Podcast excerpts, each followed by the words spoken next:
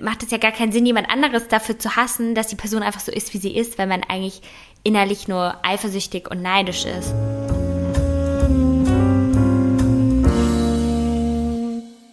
Hallo und herzlich willkommen zu Geschichten vom Ponyhof oder besser gesagt zu einer neuen Folge Geschichten vom Ponyhof und heute bin ich unglaublich aufgeregt. Ich kann es nicht fassen. Ich bin in Berlin und mein heutiger Podcast-Gast ist Diana.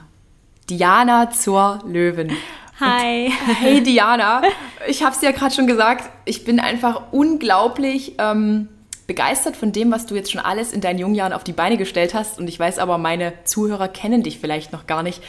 Diana, stell dich jetzt wirklich mal so vor, wie du gesehen werden möchtest. Ja, also genau, mein Name hast du ja schon gesagt, Diana zu Löwen, das ist auch mein richtiger Name und ich bin 25 Jahre alt, jung, wie auch immer und ja, jung. ja, eigentlich, ich denke mal so, ich gehöre noch zur, ähm, ich bin auch Millennial, also ich gehöre noch zu Gen Y, ich gehöre nicht zu Gen Z, ähm, aber sehe mich trotzdem manchmal auch schon so als mhm. Internet-Oma, weil ich auch schon seit über zehn Jahren äh, Dinge ins Internet stelle. Also, seit über zehn Jahren? Ja. Das ist unglaublich lang. Ich habe, ich hab, warte, warte, wann habe ich angefangen mit 30, also vor sieben Jahren. Ja. Okay, gut. Ja, Ach, krass, und da warst du unglaublich jung. Ja, da war ich halt wirklich noch so Teenager, 14, 15, da habe ich angefangen mit einem Modeblog, weil ich früher hatte ich so eine riesen Passion, da habe ich eigentlich immer noch für Secondhand-Mode ja. und das war so mein, ja, mein erster Weg Richtung Selbstständigkeit, mhm. weil ich so dachte, mit so einem Blog kann ich mich irgendwie kreativ ausleben und kann auch irgendwie neue Freunde finden. Ich finde mhm. Menschen, die die gleiche Passion haben und kann halt auch mehr lernen, ne, wie man so diese ganzen digitalen Medien und so irgendwie nutzt. Aber damals war eigentlich so ein bisschen mein Ziel, ja, Modeinhalte zu teilen und irgendwann vielleicht auf die Berlin Fashion Week zu kommen. Das war so mein erstes äh, Ziel. Oh Gott, das wollten immer alle. Berlin Fashion ja. Week. Ich war einmal, war ich da. Und nie, nie wieder. Ja, also mittlerweile finde ich es auch nicht mehr so aufregend, oder das ist schon einfach auch eine sehr oberflächliche ähm, Welt. Und ich habe dann auch irgendwann, ja, nachdem ich mich so ein bisschen in diesem Modeblogging ausprobiert habe, auch so für mich gemerkt, ah, das ist nicht so für mich. Vor allem ist es ja auch so, ja, doch eben sehr oberflächlich. Mhm. Es geht viel um das Äußere und das hat mich vor allem so als Teenager und so auch schon so ein bisschen sehr belastet, dass ich immer dachte, okay, je besser ich aussehe, je dünner ich bin oder so, desto erfolgreicher kann ich sein. Und bin dann irgendwann so ein bisschen zu YouTube geswitcht, wo man ja natürlich ja. durch Video viel mehr Persönlichkeit rüberbringen konnte. Und ähm, dann natürlich auch zu Instagram und habe das Ganze dann so Step by Step aufgebaut. Und ich weiß noch, ich glaube, ungefähr als ich mein Abitur gemacht habe, das war dann so 2014, also vor so sieben mhm. Jahren, da hatte ich so meine ersten 100.000 Abonnenten auf YouTube. Das ist gut. Ja, weil ich da. Krieg, bekommt man da nicht immer so, ein, so, ein, so, ein, so eine so kleine Ja, genau, man bekommt Stein? so einen äh, Preis ja. oder so ein, ja. Hast du den? Äh, den habe ich noch, okay. ja. und dann habe ich das irgendwann alles halt eben noch viel mehr ausgeweitet. Mhm. Also mittlerweile mache ich schon auch noch YouTube, aber auch sehr viel, würde ich sagen, auf Instagram natürlich und äh, TikTok. Du bist da mega groß auf Instagram. Du bist ja. wirklich unglaublich groß. Also bald eine Million Follower. Wahnsinn, das ist wirklich Wahnsinn. ja, und so hat das Ganze dann, ja, so habe ich das Ganze dann irgendwie gestartet und konnte dann auch, also ich habe noch ähm, dann nach meinem Abi und mhm. nach meinen ersten 100.000 Abonnenten habe ich dann ähm, BWL an der Uni zu Köln studiert und habe sozusagen die Leute auch immer mehr in meinem Studium mitgenommen und habe mich dann auch so ein bisschen von diesen, sagen wir, oberflächlicheren Themen immer mehr gelöst ja. und wollte auch mehr über andere Dinge sprechen. Und ähm, ich glaube, so ein Schnittpunkt war 2019. Mhm. Da konnte ich äh, Jean-Claude Juncker interviewen. Der war damals der Präsident der Europäischen Kommission. Und ich weiß aber noch, ja. dass ich so dachte, wer ist das? So, so mhm. ist der wichtig? Warum? Ich wusste gar nicht, was ich ihn fragen sollte, mhm. obwohl das irgendwie so eine Chance war. Und alle waren so, boah, krass, du kannst Jean-Claude Juncker interviewen. Und ich habe aber auch so gemerkt, als ich das dann so mit meinen Zuschauerinnen geteilt habe, dass die auch so gar keine Ahnung hatten eigentlich, wer das so ist. Wenn ich jetzt sage, ich wüsste es auch nicht. ja, also. Irgendwie, irgendwie in dem Moment so, schäme ich mich gleich selbst. Ja, also er ist halt so, ne, quasi, er war so wie, da, wie jetzt Ursula von der Leyen. Äh, ne, das war er quasi damals. Ähm, und ich meine, jetzt wäre das ganz anders. Wahrscheinlich, ich meine, mittlerweile sind ja auch die Menschen immer politischer geworden, auch ja. durch Corona, äh, dass man sich viel mehr damit auseinandersetzt. Aber damals hat das in meinem Leben gar nicht so eine Rolle gespielt und ich habe dann so gemerkt, okay, ich will das mehr in mein Leben holen, so Politik und das verstehen und da auch meine Zuschauerinnen mehr mitnehmen. Und ich würde sagen, das ist so das auch, was ich so die letzten Jahre immer mehr gemacht habe. Auf der einen Seite so politische Themen, aber auch viel so im Bereich erwachsen werden, also was äh, dann so ein bisschen dazugehört, dass man äh, vielleicht dann umzieht, dass man sich mehr mit seinen eigenen Finanzen auch auseinandersetzt, ähm, aber irgendwie auch so andere persönliche Dinge, äh, vielleicht auch das Thema Einsamkeit, mentale Gesundheit, ja. ähm, wie geht man äh, natürlich auch mit seinem Körper um auf Social Media, machst du ja auch sehr viel. Also so Themen behandle ich auch immer, wenn sie mich halt dann irgendwie betreffen und ich das Gefühl habe, ich will da so ein bisschen was zu erzählen. Voll, die volle Palette. Die ja. volle Palette. Ich habe auch gesehen, du hast auch schon ein Buch geschrieben, oder? Ähm, ich habe so einen Ratgeber letztes ja. Jahr geschrieben, der heißt Relationship. Das war so ein bisschen, also damit haben wir angefangen. Das ist so ein Ratgeber, der Frauen eigentlich hilft, sich und ihren ja. Körper besser kennenzulernen, weil ich so ein bisschen gemerkt habe in meinem Freundinnenkreis auch, dass ich, wenn ich manchmal über manche Themen gesprochen habe, wie ja. oder äh, Lipödem, ne, das sind ja mhm. auch so Sachen, aber selbst auch so sexuelle Themen wie was ist Squirting oder so, mhm. äh, dass irgendwie Freundinnen gesagt haben, hä, wie habe ich noch nie gehört? Und ich so, wie? Aber das ist doch voll wichtig. So jede mhm. Frau ist irgendwie von Endometriose betroffen oder ist doch wichtig, wenn du weißt, was dir gefällt, damit du das deinem Partner oder deiner Partnerin kommunizieren kannst. Und ähm, dann haben wir quasi diesen Guide geschrieben und weiten das jetzt immer so ein bisschen mehr aus. Auch äh, wir haben dann jetzt auch so nicht nur quasi Empowerment zum eigenen Körper, sondern auch wenn es um Finanzen geht, haben wir jetzt einen Guide geschrieben ja. zusammen mit äh, Finanzfluss, weil ähm, das merke ich eben auch in meinem Freundinnenkreis, so das Thema Geld anlegen.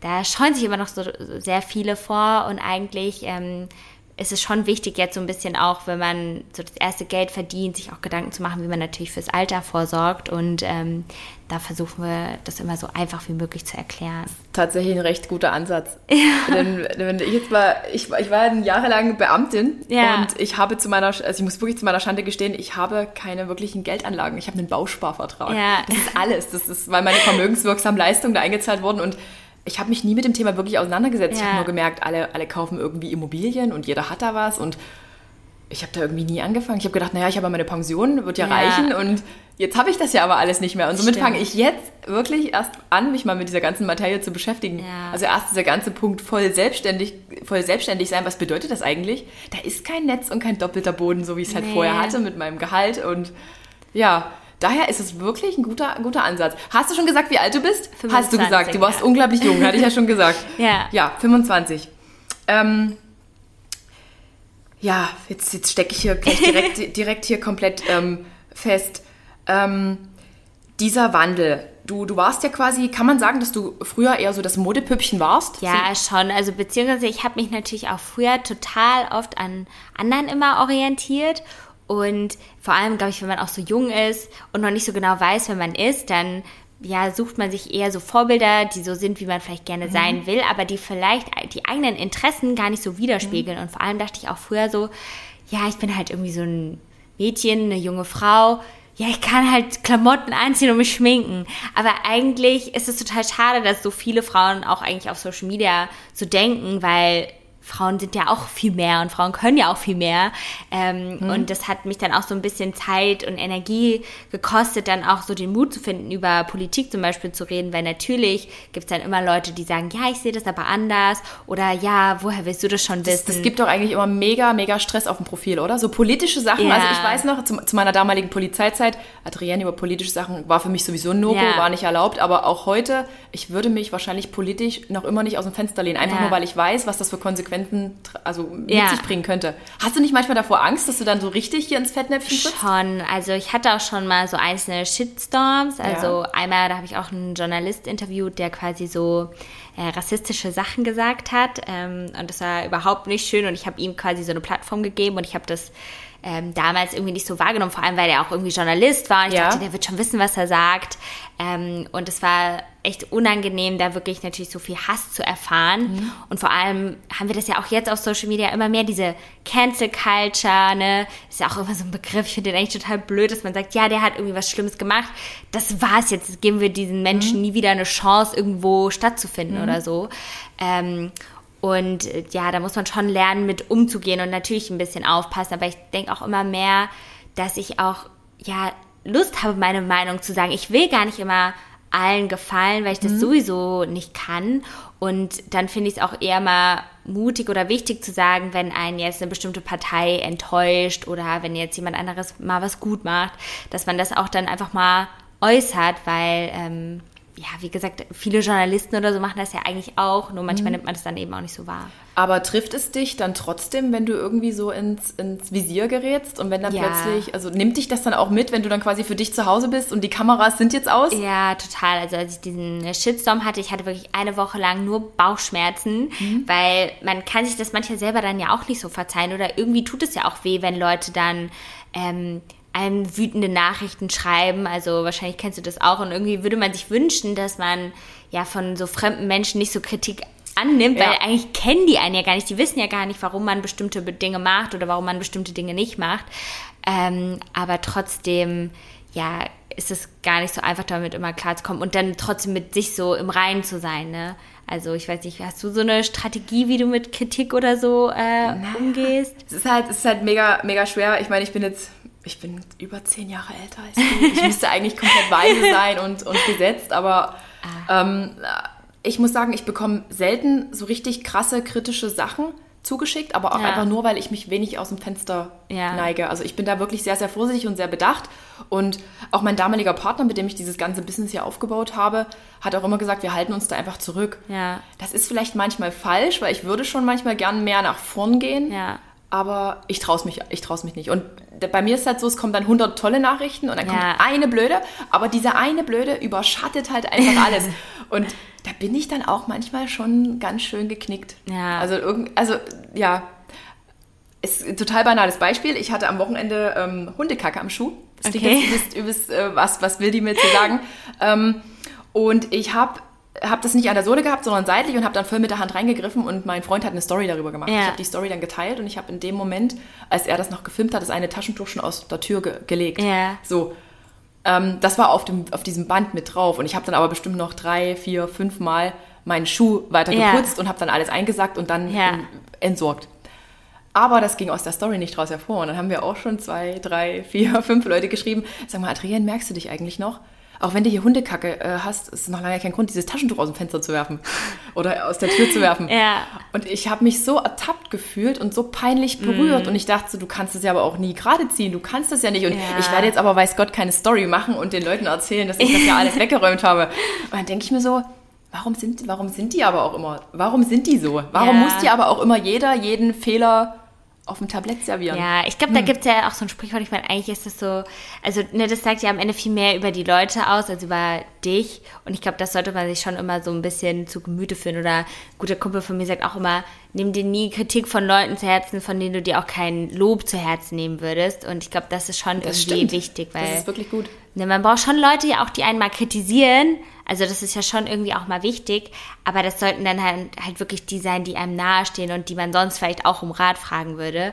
Ähm, aber wie gesagt, ich finde es auch immer voll schwer. Vor allem gerade auch, ähm, hast du wahrscheinlich auch, wenn es um Kooperationspartner oder so geht, da ist ja auch ja. immer voll schwer zu entscheiden, ähm, wo steht man jetzt dahinter oder beziehungsweise eigentlich weiß man, wohinter man steht, aber man denkt immer so, kann ich das aber trotzdem vertreten, irgendwie dafür zu werben oder muss ich jetzt super vorsichtig bei allem ja. sein und das ist manchmal echt anstrengend. Also auch du testest quasi all die Dinge, die du bewirbst. Ja. Du, du bist dann auch so der Typ, du checkst das lieber vorher zwei, dreimal ab, bevor du dann einfach sagst, okay, hier mache ich. Ja, total. Aber natürlich muss man halt bei manchen Sachen ähm, schon irgendwie so sehr vorsichtig sein. Zum Beispiel, ich ähm, ja, habe ja eben über das Thema Geldanlegen geredet. Ja. Zum Beispiel arbeite ich auch mit Treasury Public. Die sind so ein hm. äh, Anbieter, wo man zum Beispiel Geld äh, anlegen kann, aber es gibt ja auch noch viel mehr. Ähm, und dass dann auch Leute sagen, ja, du verführst die Leute dazu, äh, irgendwie Geld zu verlieren. Und das ist natürlich voll die individuelle Entscheidung, wo jeder äh, also ich mache ja keine privaten Finanztipps, ich sage, investiere genau hier rein, aber ja. dass man den Leuten erstmal so ne, den ersten Schritt so mit auf den Weg gibt. Und ähm, das ist immer voll schwierig, weil jeder sieht es halt anders, ob Influencer für sowas werben sollten oder nicht. Mhm. Aber ich denke mal, wenn ich das selber auch benutze, ne, dann irgendwo muss dann ja dann auch noch, also dann macht das ja schon irgendwie auch noch Sinn. Und am Ende mhm. ist ja jeder auch noch für sich verantwortlich. Und ich habe natürlich zum Teil junge Follower, aber die meisten sind trotzdem auch über 18 und mhm. äh, werden so mit mir groß. Und ähm, ich kaufe auch nicht alles nur, weil das jemand einmal in die Kamera gehalten hat. Und ähm, Auf gar keinen da Fall. muss man ja immer so ein bisschen Vorsicht walten Ich bin da lassen. eh immer sehr skeptisch. Also wenn jetzt hier Empfehlungen kommen, ich bin da wirklich, da bin ich voll und ganz immer noch, hm, hm, nee. Ja. Ich bin auch schon reingefallen. Hast, hast du schon mal was gekauft, wo du dann gesagt hast, oh nee, dafür hat jetzt hier jemand geworben und dann bist du so richtig Boah, auf die Nase gefallen? Tatsächlich nicht, weil ich auch viele so Hype-Marken oder Hype-Marken hört sich doof an, aber so klassische Influencer-Brands, Ja. mit vielen arbeite ich halt irgendwie auch nicht dann, weil ich die selber manche halt zu teuer finde Ja. oder ähm, ja, oder dann auch das Marketing. Das ist halt, glaube ich, heutzutage für Marken voll schwierig. Auf der einen Seite wollen sie halt wachsen, auf der anderen Seite, wenn man zu viel Influencer-Marketing betreibt, hat man dann halt irgendwie direkt so ein nicht so schönes Image. Ist wirklich so. Aber hast du schon mal was gekauft, wo du so am Ende dachtest, toll, das war jetzt richtig äh, schlecht? Ich habe ich hab bestimmt schon mal was gekauft, was richtig, richtig schlecht war. Lass mich mal nachdenken. Lass mich mal wirklich nachdenken, was war denn so richtig das Schlechteste? Also, wo ich richtig skeptisch bin, sind so Haarpflegeprodukte und äh, Gesicht. Da bin. Ja. ich immer vorsichtig. Ich hatte Ja. auch mal Akne und da will ich Ja. bloß nichts haben. Haare bin ich vorsichtig. Was habe ich denn mal gekauft, was so richtig, richtig kacke Wo mir war? fällt eine Sache ein, ich weiß noch nicht, Ich wie überleg ähm, grad. Ich weiß nicht, ob du mit denen arbeitest, aber ich will jetzt auch hier niemanden. Oh, aber, oh, oh, jetzt ja, kommt's. Na los, sag. Äh, zum Beispiel Oceans Apart. Nein. Okay, mehr, aber ich habe mir, aber das ist auch schon ein Jahr her. Also wie gesagt, ich will jetzt hier auch niemanden bashen, aber da habe ich mir auf jeden Fall mal Sachen bestellt und ich war halt auch nicht so zufrieden mit der Qualität für das Preis-Leistungs-Verhältnis. Mhm. Die Ähm, sind ja auch gerade da mega im Gerede. Da gibt es ja auch Videos darüber, wo Qualität getestet wurde, Genau, wo, wo, die, wo die Mutter noch mit gewaschen hat und wo dann alles schon so. Hm. Also es ist halt natürlich immer super schick, weil ich finde es auch schade, wenn halt alle Brands immer so gebasht werden, weil auf der einen Richtig. Seite denke ich auch mal, ähm, auch zum Beispiel bei Hello Buddy, ich meine, ich habe die Produkte jetzt nie so ausgiebig getestet, aber ich finde zum Beispiel die äh, Gründerin, also eine der, die quasi im Gründungsteam war, die Monique, unglaublich inspirierend, was sie alles so geschaffen Mhm. hat. Und das sind natürlich immer so zwei Seiten, ähm, was man da irgendwie überlegen muss. Und ich glaube, da wird sich hoffentlich auch in den nächsten Monaten und Jahren nochmal einiges ändern, dass da vielleicht auch Marken wieder so ein bisschen umdenken. Also, dass man diese ganzen krassen Rabattcodes, dass die da so ein bisschen vielleicht von äh, zurückgehen. Und Rabattcodes sind Sachen wichtig. suchen. Also ich habe gemerkt, ich bin jemand, ich habe mich richtig dagegen geweigert, in meiner, in meiner Vergangenheit mit Rabattcodes zu arbeiten. Aber mittlerweile merke ich, dass ab und zu mal ein kleiner Rabattcode kann nicht schaden. So, Ja. so, das darf aber nicht so sein, so nach dem Motto, jetzt ist alles 50% reduziert. das ist so der Moment, wo man dann irgendwie denkt so, hm, okay, wie kann denn das immer mit so einem 40-50er-Code funktionieren? Ja, beziehungsweise das Ding ist ja auch, also ich glaube, ich hoffe, dass jetzt zu dir, das berechnen ja die Firmen mit ein. Ne? Das ist ja jetzt nicht so, Ja. ah, die waren heute mal großzügig, sondern das ist ja mit einberechnet, ne? Und ich glaube schon, ich bin da immer so voll hin und her gerissen. Auf der einen Seite hat es ja für viele so eine Magie oder viele denken dann auch, ja, das ist irgendwie günstiger. Mhm. Das fragen die Leute zum Beispiel auch bei den Sachen, die wir bei Relationship haben, weil wir arbeiten zum Beispiel nie mit ähm, Codes, weil wir zum Beispiel auch ja ein Buch haben und Bücher darf man zum Beispiel gar nicht mit Rabattcodes Ah, okay. verkaufen und wir wollen eigentlich auch, also wir sagen immer, wir wollen, dass die Leute die Produkte kaufen, weil sie sie brauchen und jetzt nicht so ein Incentive haben, ne? Aber ich kann das trotzdem irgendwie auch verstehen bei so manchen Sachen wie jetzt so Kleidungsstücke oder so, wo Mhm. so ein Incentive ähm, ne, dir irgendwie Incentive, kannst du es für mich nochmal so, so ein, wie übersetzen? sagt man, so ein, äh, so ein, warte, so ein, ah, nicht My- my. English is not the best. Ja, äh, so, ein-. Reiz, so ein Anreiz quasi, Ja, ja. so, dass, dass man es dann jetzt erst recht kauft. Es ist halt immer so voll Mhm. schwierig, ich sage auch immer voll oft so, ich bin so zwischen Aktivismus und Kapitalismus. Mhm. Weil auf der einen Seite muss oder will man ja irgendwie auch Geld verdienen, ähm, und ich investiere zum Beispiel auch Geld, also ich investiere zum Beispiel auch in äh, Startups und da würde ich auch sagen, in die, in die ich investiere, die sind alle also schon irgendwie, dass die zu meinen Prinzipien passen, Ja. ne, dass die schon auch irgendwie eine gewisse Nachhaltigkeit haben ähm, und dass die irgendwie auch nicht so viel, also nicht umweltschädlich sind oder so. Und dann versuche ich ja auch, äh, so Unternehmen zu unterstützen. Ich glaube, so mehr, also so welche kommen ja auch eben immer mehr auf den Markt. Äh, aber man muss trotzdem eben gucken, wie man das so langfristig denkt und nicht immer nur so kurzfristig schnell wachsen und äh, Geld verdienen. Aber Aber der Mensch ist tatsächlich ja so, so irgendwie so gestrickt, oder? Es geht doch irgendwie nur ums Geld. Also ich habe ich hab so rein subjektiv habe ich Ja. diesen Eindruck, es geht einfach nur um Geld und Macht, um Wachstum. Ich glaube, es kommt voll wahrscheinlich auf, auf diese Freundesklicke drauf an, weil ich habe das bei mir so krass, weil ich habe wirklich, würde ich sagen, so sehr gespaltene Freundesgruppen. Auf der einen Seite habe ich natürlich auch viele Influencer-Freundinnen. Ich habe aber auch viele Freunde so aus der Startup-Welt, die eben auch so Unternehmen gegründet haben oder schon verkauft haben. Ähm, und ähm, dann, bei denen geht es ja auch viel um dieses schnell wachsen und äh, Profit, aber irgendwie auch Mhm. innovativ zu sein, Probleme zu finden, die zu lösen. Und ähm, bei vielen von meinen Freundinnen, die wollen ja auch, das ist ja auch das Schöne an Social Media, dass man einfach seine Passion, die man hat, Mhm. irgendwie ausleben kann. Und da geht es auch viel mehr darum, sagen wir, langfristig glücklich zu sein, als jetzt kurzfristig irgendwie sehr was wichtig, ja. hochzuziehen, das dann schnell zu verkaufen. Aber jeder Mensch ist ja irgendwie auch so ein bisschen anders gestrickt. Den einen macht vielleicht das mehr Spaß und den anderen das. Und ähm, ich bin da immer, glaube ich, manchmal zwischen beidem, äh, so, weil ich das irgendwie, auf der einen Seite finde ich ja auch an meinem Job das so cool, dass es so kreativ ist, dass man sich so ausleben kann. Auf der anderen Seite fände ich es auch mal cool, wenn man noch unabhängiger von Social Media werden kann. Ähm, und diese Startup-Welt, sowas zu gründen und so, das macht natürlich auch mega viel Spaß, weil man total viel lernt. Aber man muss sich da halt auch mega krass eben committen und auch viel Risiko eingehen. Und ähm, das ist ja dann auch nochmal so eine Sache. Also, oder wie wenn ich jetzt auch in so Unternehmen investiere, man weiß ja nie, wo das dann irgendwann landet. Also ich weiß nicht, ein Beispiel, was man vielleicht kennen könnte, wäre Fantasy. Sagt dir das was? Sag mir was. Äh, ja, ich treffe ja. morgen Javi. Kennst du Javi? Nee. Nee, Javi, Javi, Javi. Ah, doch, sie sagt, aber ich. Äh, Genau, und die hatte mir mal, als wir in einem Hotel gemeinsam waren, Ja. letztes Jahr auf Kreta waren, äh, hat sie eine Fantasy-Story gemacht und hat sich, ja, Ah. Adrian, hör mal rein, das ist voll spannend. Und Ja. ich, ich fand das gar nicht so schlecht. Ja, also Fantasy, das sind so erotische Hörgeschichten für Frauen oder die man mit seinem Partner hören kann. Das ist eigentlich ganz cool gemacht, weil, sagen wir auch aus meinem Freundeskreis kenne ich jetzt wenige Frauen, die sich so aktiv so Pornos angucken würden. Und das ist halt so ein bisschen spielerischer zum Anhören. Kann man, kann man wirklich machen. Ja. Kann man machen, ganz genau. Und sag mal, wenn du sagst, du investierst in Startups, heißt, äh, du steckst da wirklich dein Geld rein, um Genau. dann, dann, dann irgendwann mal einen Profit daran zu Ja, haben. zum Beispiel. Also Irgendwann langfristig. Die meisten gehen natürlich auch, die meisten ähm, scheitern ja eigentlich auch. ähm, aber beziehungsweise bei mir sieht es jetzt, würde ich sagen, noch aktuell ganz gut aus bei allen. Ähm, aber für mich ist das halt auch cool, weil man auch sein Wissen natürlich weitergeben Mhm. kann. Man lernt selbst sehr viel.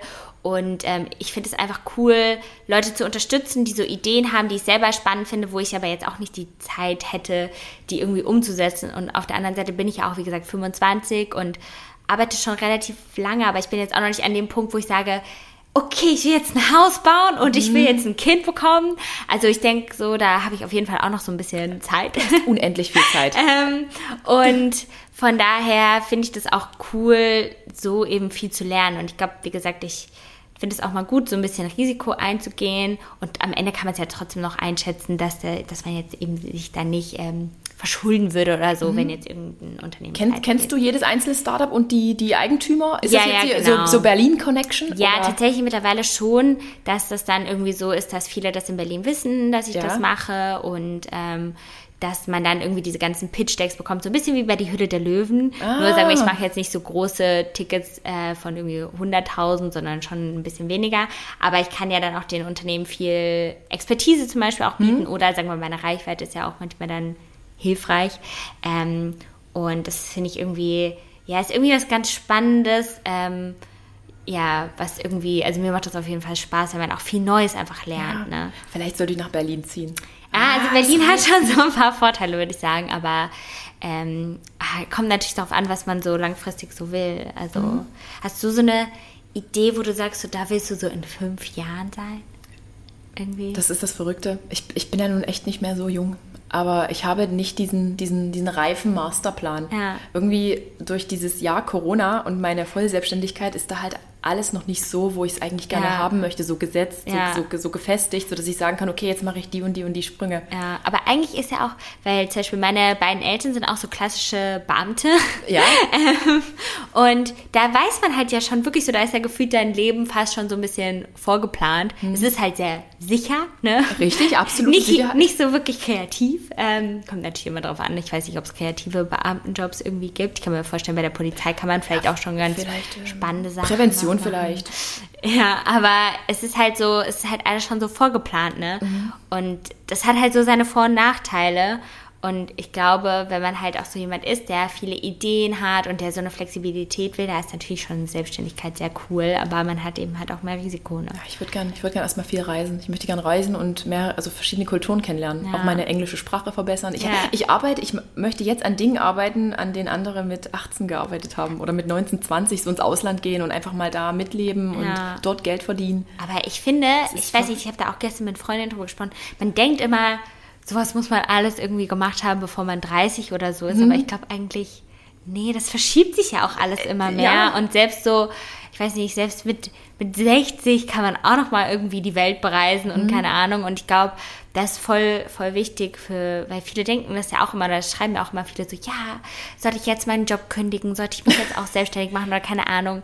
Und ich glaube, es gibt, also das muss man nicht machen, wenn man jung ist, sondern das kann man halt dann machen, wenn man sich bereit dazu fühlt, ne? Also, Ich habe mich damals wirklich nie bereit gefühlt. Ich wollte Ja. nie von zu Hause weg. Ich wollte Englisch, war mir völlig egal. Ich habe gedacht, Ja. ach naja, mir, mir doch Wurst. Und Ja. heute denke ich mir so, Mensch, Adrienne, du hast irgendwie diesen Zug verpasst. Also ich kann Englisch sprechen, aber es ist halt besser, wenn man einfach mal irgendwo mitgelebt hat. Also in meinen Urlauben in den Staaten, da ja. war es dann wirklich on top. nee, Quatsch. Aber mir fehlt halt irgendwie so dieses ganze Kulturelle. Ich möchte Ja. einfach noch unglaublich viel lernen, lernen, lernen. Und irgendwie muss ich sagen, auch dieses ganze politische Thema, ich meine, durch Corona ist es ja irgendwie anscheinend in, auch in allen Menschen irgendwie hochgekocht. Ja, es, es, es, es polarisiert, es, es ist wahnsinnig interessant.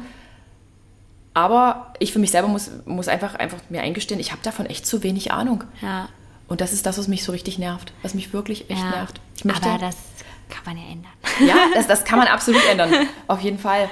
Ähm, du hattest jetzt gerade die Höhle der Löwen angesprochen. Ja. Dass du zwar das, du machst es auf, auf einem kleineren Level, Ja. wenn du da investierst.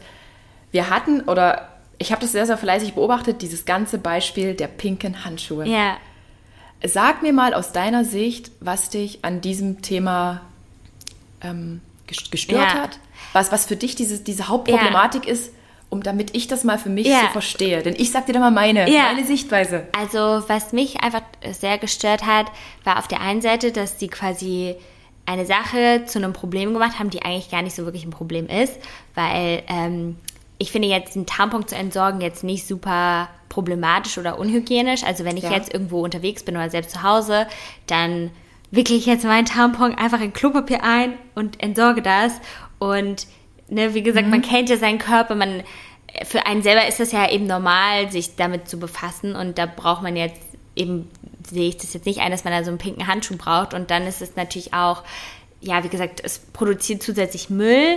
Ähm, wie gesagt, man könnte eben andere Sachen nehmen, die es auch einfach schon gibt. Und dann ist natürlich auch so ein bisschen dieses Stereotypische, dass man sagt, ah, Frauen, ja, die brauchen wahrscheinlich so einen pinken Handschuh, weil alle Frauen mögen irgendwie pink. ich nicht. Und ähm, ja, und das ist halt so total ähm, voller Klischees und das Mhm. ist halt super schade. Ich meine, an sich könnte man sagen, cool, dass so Männer sagen, ja, wir wollen auch Frauen helfen.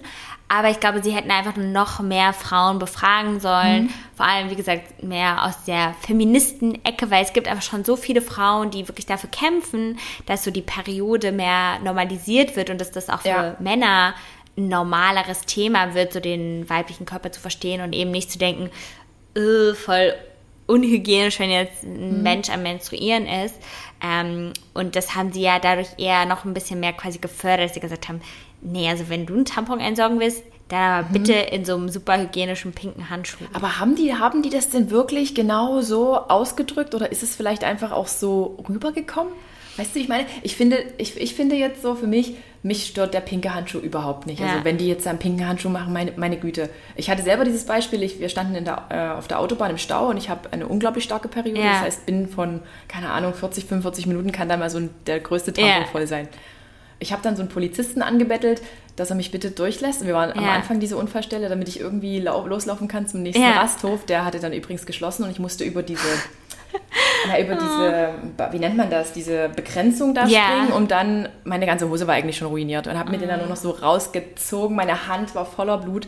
Ja. Und ich hätte mir wahrscheinlich wirklich gewünscht, ich hätte irgendwas dabei gehabt und wenn es eine- irgendeine Tüte gewesen wäre. Aber ich hatte einfach nichts. Ich habe den da einfach dort und ich sah aus wie, wie ein, wie, so, wie so gemästet halt Also ich äh, meine, gemästet wie abgeschlachtet. und, und da denke ich mir so, ja, meine Güte, wenn ich jetzt so einen Handschuh gehabt hätte, okay, ich meine, man muss dieses Produkt ja auch nicht kaufen.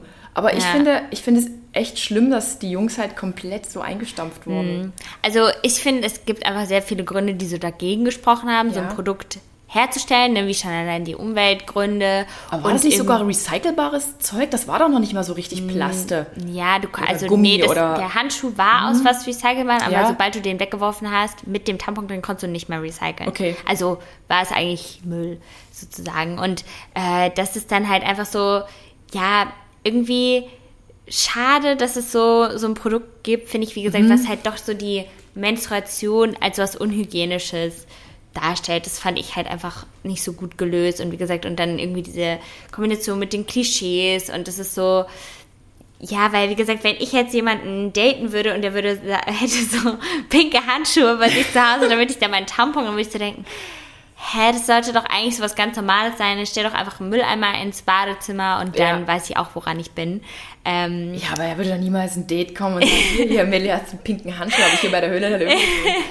Aber äh, mir haben wirklich viele geschrieben, die hätten den Handschuh zum Beispiel auch gekauft, weil die halt ähnliche Probleme, Ja. Probleme hätten. Aber gut, man kann sich jetzt auch einen normalen Gummihandschuh nehmen. Ja, genau, das ist dann halt so ein bisschen das Ding. Und ich glaube, also ich glaube schon vielleicht, dass viele da so ein bisschen überreagiert haben. Ja, auch manche vorgeworfen. Also ich würde sagen, ich habe äh, ich habe ja auch äh, ein Video gemacht und da habe ich das aber auch eher diese Kritikpunkte gesagt. Da habe ich jetzt nicht gesagt, was seid ihr für dumme Trottel oder keine Ahnung. Ich würde jetzt auch nie Leute einfach so beleidigen. Ich habe einfach die Kritikpunkte aufgeführt und ich finde schon, ja, wie gesagt, das fand ich für mich schlüssig, äh, aber ich sehe da jetzt auch nicht, dass eine Einladung darin, dass eben, wie das ja der Fall bei denen war, dass Menschen ihnen dann Morddrohungen oder so schicken. Ja, da ja. denke ich so, ey, okay, vielleicht war jetzt euer erstes Produkt so ein bisschen so ein Fail, aber die können ja immer noch wieder was Neues starten, so, warum nicht? Also, das finde ich jetzt, äh, sollte man jetzt auch nicht die direkt auch wieder so canceln, sondern denen einfach dann noch eine neue Chance geben.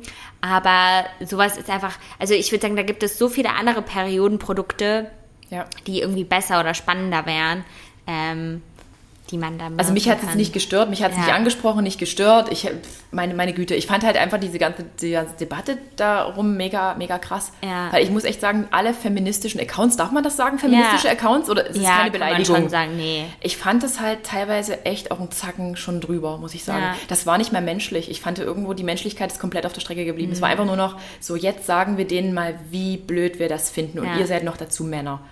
Wäre es anders gewesen, wenn es Frauen gewesen wären? Vielleicht, wenn es Frauen diesen pinken Handschuh... Ähm, Wahrscheinlich. Vielleicht milder? Wahrscheinlich schon, kann ich mir schon vorstellen. es hat mich echt geschockt. Also ich muss echt sagen, was ich da bei manchen Accounts so gelesen habe und vor allen Dingen die Communities, die sind dann richtig abgegangen. Ja, das fand ich auch krass.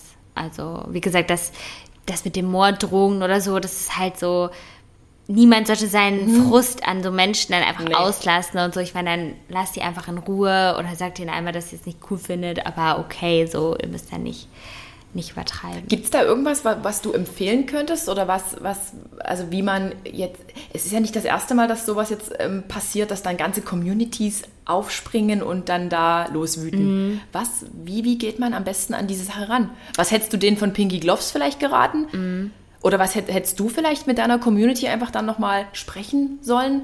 Also ich glaube, ich würde sagen, eigentlich versuche ich das auch immer so ein bisschen ähm, mitzugeben, dass man halt, wie gesagt, im Internet ja auch eher ähm, konstruktive Kritik geben sollte und jetzt, wie gesagt, nicht ähm, beleidigend werden sollte, weil ähm, bestimmte Sachen kann man dann ja auch zur Anzeige bringen. Richtig. Ähm, und da gibt es auch verschiedene Organisationen, wie Hate Aid zum Beispiel. Ähm, und wenn da jetzt wirklich einer einen ganz krass beleidigt, ähm, kann man das eben da anzeigen. Ähm, und das lohnt sich auch schon bei manchen Mhm. Sachen, das eben zu machen.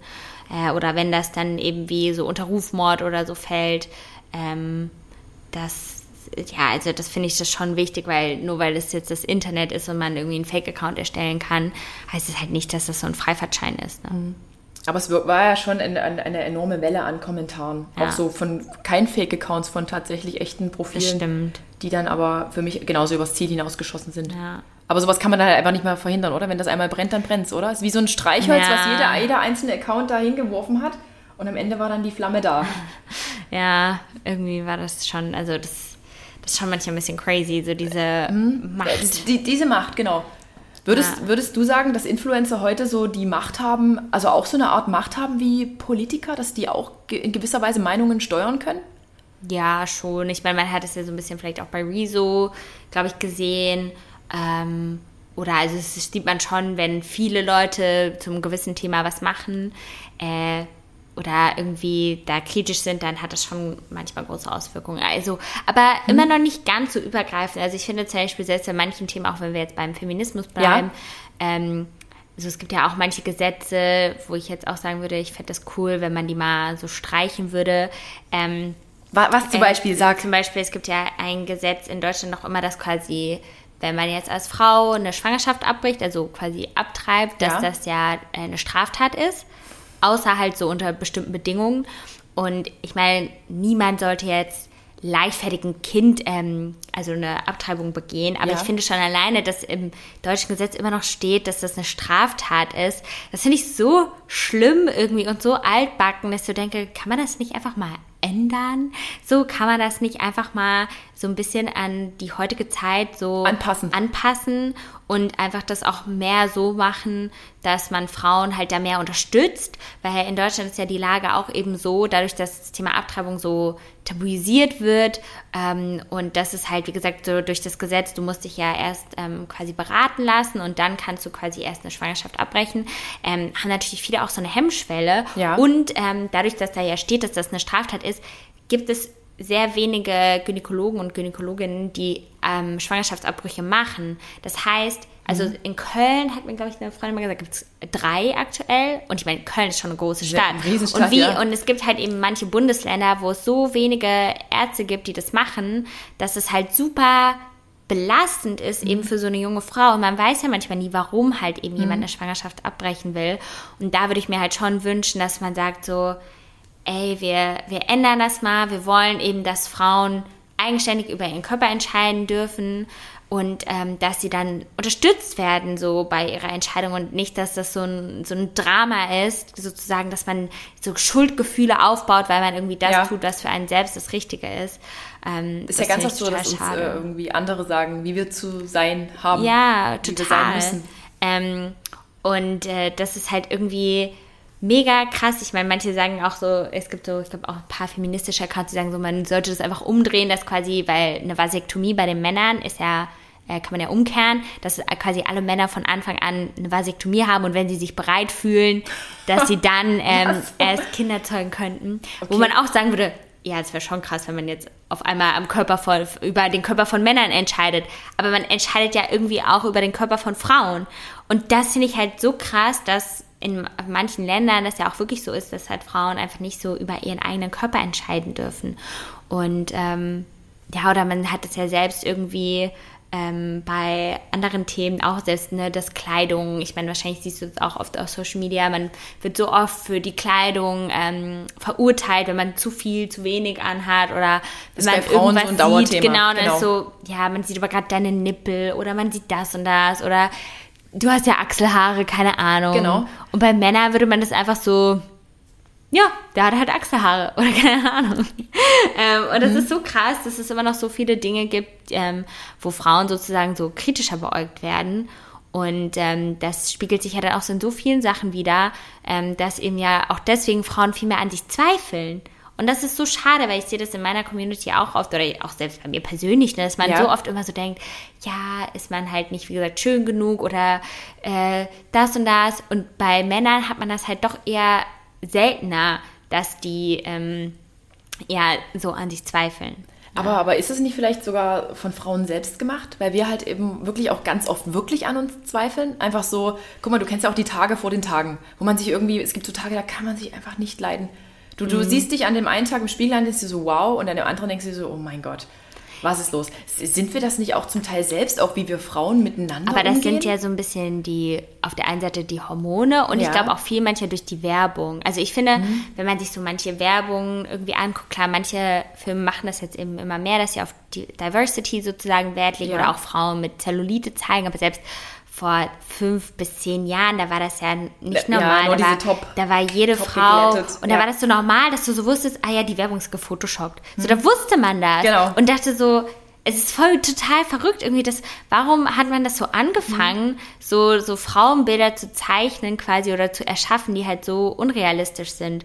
Und ich glaube halt, dass mit diesem Frauen untereinander, das finde ich halt immer eine total traurige Vorstellung, weil es gibt auch so einen Begriff dafür, der heißt Misogynie, äh, Miso, warte, Misogynie. Ja. so. Also das ist sozusagen verinnerlichter Frauenhass, dass man immer so sagt, ähm, ja, ich bin nicht so wie andere Frauen oder ähm, ja, die meisten Frauen sind ja so und so. Und ich denke, wenn man das halt immer sagt, dass man so schlecht über andere Frauen denkt, Ja. wie soll man denn dann an Frauen glauben oder auch mhm. andere Frauen unterstützen, wenn man halt schon generell negativ denkt und ja. dann sagt, nee, ich mache lieber was mit Männern, weil du kennst doch gar nicht alle Frauen. So, warum sagt man dann direkt, nee, ich will gar keine Frauen kennen, denn ich will gar keine weibliche Freundin haben. Weil ich kenne das ganz oft. Ganz ja, viele Frauen sagen das von vornherein und ich bin immer nur mit Jungs klargekommen. Also ich bin jemand, der so, mit Jungs gespielt ja, hat. Ja, aber dann, ich so, okay, dann krass. gib doch mal Frauen eine Chance, mhm. weil ich habe das zum Beispiel in meinem Umfeld so, ähm, dass ich halt viele Frauen um mich herum habe und ich will jetzt wieder mal anfangen, auch mehr Männer, sagen wir, in mein Umfeld zu okay. holen, quasi, weil ja, man kann sich auch immer gut mit Männern eben austauschen ja. und von, voneinander eben lernen. Ähm, aber dass man dann trotzdem nicht so in Konkurrenz denkt, sondern eher einander unterstützt. So, weil nur so kommt man ja irgendwie auch voran. Mhm. Klar, ich finde, manche sollte das so ein bisschen gleichwertig sein. Ne? Nicht, dass das so eine Freundschaft ist, so die eine Person nur nimmt und die andere irgendwie nur gibt. Aber ich habe da schon viel in meinem Freundinnenkreis, dass man so wirklich so das versucht so zu leben, so mhm. dieses einander unterstützen, weil es gibt ja schon so viele ja, Menschen, die Frauen irgendwie Dinge in den Weg stellen. Warum sollen wir uns dann noch, also die, ja, sagen wir, Chancen verwehren? Irgendwie? Aber es ist ganz oft so. Es ist wirklich, es ist immer noch auch so in meinem Empfinden, es ist unangenehm.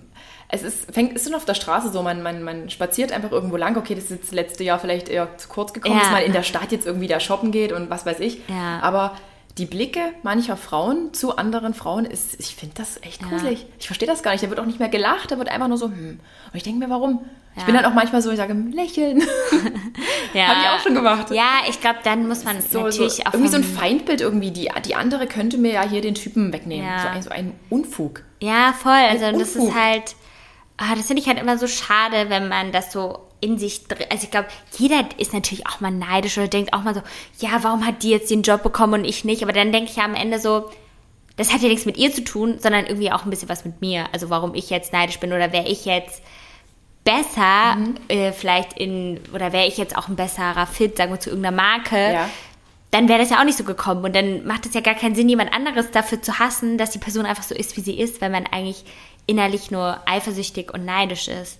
Aber ich glaube, viele denken immer, das ist dann leichter, das auf andere zu projizieren. Sagen, genau. ja, die ist so, die ist eh viel zu ehrgeizig und viel zu das und sich das ja. dann so, anstatt zu sagen, Vielleicht war ich aber ja nicht ehrgeizig genug oder vielleicht hätte ich das anders mhm. machen können. Ähm, und ich glaube, da muss man immer viel auch nochmal so an sich immer arbeiten. Würdest du aber sagen, das ist in so einer großen Stadt wie Berlin vielleicht einfacher, auf so Gleichgesinnte zu treffen, auf, auf Frauen, die auch so ähnlich denken und ticken, als wie vielleicht in so einem, so einem Dorf wie Dresden? Ja, also ich glaube, man muss da halt schon immer aktiv danach suchen. Ich glaube, das ist schon sehr, sehr wichtig. Oder man kann das ja auch selbst mal so ein bisschen initiieren. Mhm. Weil ich glaube, es gibt schon immer viele Frauen auch, die mehr so gute Freundinnen auch irgendwie suchen und manchmal gar nicht so wissen, wo man die jetzt so direkt ähm, findet, weil man ja auch manchmal, äh, es kennen ja viele wahrscheinlich, dass man, man halt immer so seine Freunde aus der Schule, aber irgendwann wächst man da ja auch so ein bisschen Richtig. raus. Und dann man entwickelt man, sich halt tatsächlich auseinander. Voll, und dann muss man sich ja auch mal so ein neues Umfeld suchen. Mhm. Und da gibt es aber auch viele Netzwerke. Ähm, Eins ist auch ganz kurz, die heißen Global Digital Woman, ähm, wo es halt viel so um Frauen in so digital, äh, digitalen Berufsbranchen geht, die sie so vernetzen können. Aber es gibt auch ganz viele andere Sachen oder selbst, das hört sich so ein bisschen komisch an, ich hatte auch selbst mal bei über Bumble mal so eine Freundin zum Yoga machen gesucht Echt? oder so. Ja. Hat das geklappt? Ja. Geil. also und das sowas kann eben auch funktionieren, wenn man einfach mal so ein bisschen offen ist. Ich meine, wie gesagt, mittlerweile lernen so viele auch ja ihren Partner oder Partnerin online kennen. Warum dann nicht auch eine Freundin? Eine Freundin, ja. Es ist total, es ist wirklich abwegig. Wenn du es meinen Eltern erzählst, dann denken die, Mensch, was, was erzählt die da eigentlich? Die ja. sind doch so alte Schule, so man hat da die, die Menschen, die man von, keine Ahnung, vom Kindergarten ja, kennt. Aber gerade auch mit Corona halt ist sowas ja gar nicht so schlecht. Ja, auf jeden okay. Fall. Auf jeden Fall. Ich gucke mal weiter auf meine kleine, ja. auf meine kleine Notizzettel. ähm, Magst du die heutige Diana mehr als die damalige? Mm, ich glaube schon, ja doch, also weil ich halt einfach mich auch ja sicherer fühle in dem, was ich irgendwie mache, weil ähm, ja, wie gesagt, ich hatte früher habe ich mich viel mehr auf so Äußerlichkeiten immer konzentriert und habe mir deswegen dann auch immer so total Stress gemacht oder wollte immer irgendwelchen, also oder, ich bin auch so voll im, sagen wir ein bisschen Konsum manchmal versunken. Ja. Ich meine, das ist ja in unserer Branche ja auch eben sehr viel, ne? Wie gesagt, es geht viel um Konsumieren, Kaufen und so und irgendwann dachte ich so, boah, ich will gar nicht alle zwei Wochen irgendwie einen Klamottenhaul machen, weil ich doch selber als Mensch gar nicht alle zwei Wochen neue Klamotten kaufen will. Und dann habe ich auch irgendwann in äh, Köln meine ganzen Möbel sozusagen verkauft. Ich Ja. habe jetzt gerade so eine möblierte Wohnung. Ähm, wo ich dann irgendwann jetzt nochmal entscheiden will, wann ich hier Ja. was für eine Wohnung suche, wie groß die irgendwie sein soll, was für Möbel ich da drin haben will, weil ich aber nicht so viel wieder ansammeln will. Und äh, früher habe ich halt so viel immer gekauft, weil ich dachte, ich muss das immer mit den Leuten teilen, weil ich aber immer nur so Themen gesehen habe und nicht so gedacht habe, ja, eigentlich kann ich ja auch die Leute ähm, bei aktuellen Themen mitnehmen oder auch ähm, wie gesagt, über so persönliche Dinge das mehr kommunizieren, dass man gar nicht so abhängig ist jetzt von, also dass mir die Leute eben nicht folgen, weil ich so einen coolen Klamottenstil habe, sondern eigentlich wegen anderen Sachen. Und das ist mir eigentlich viel, viel lieber.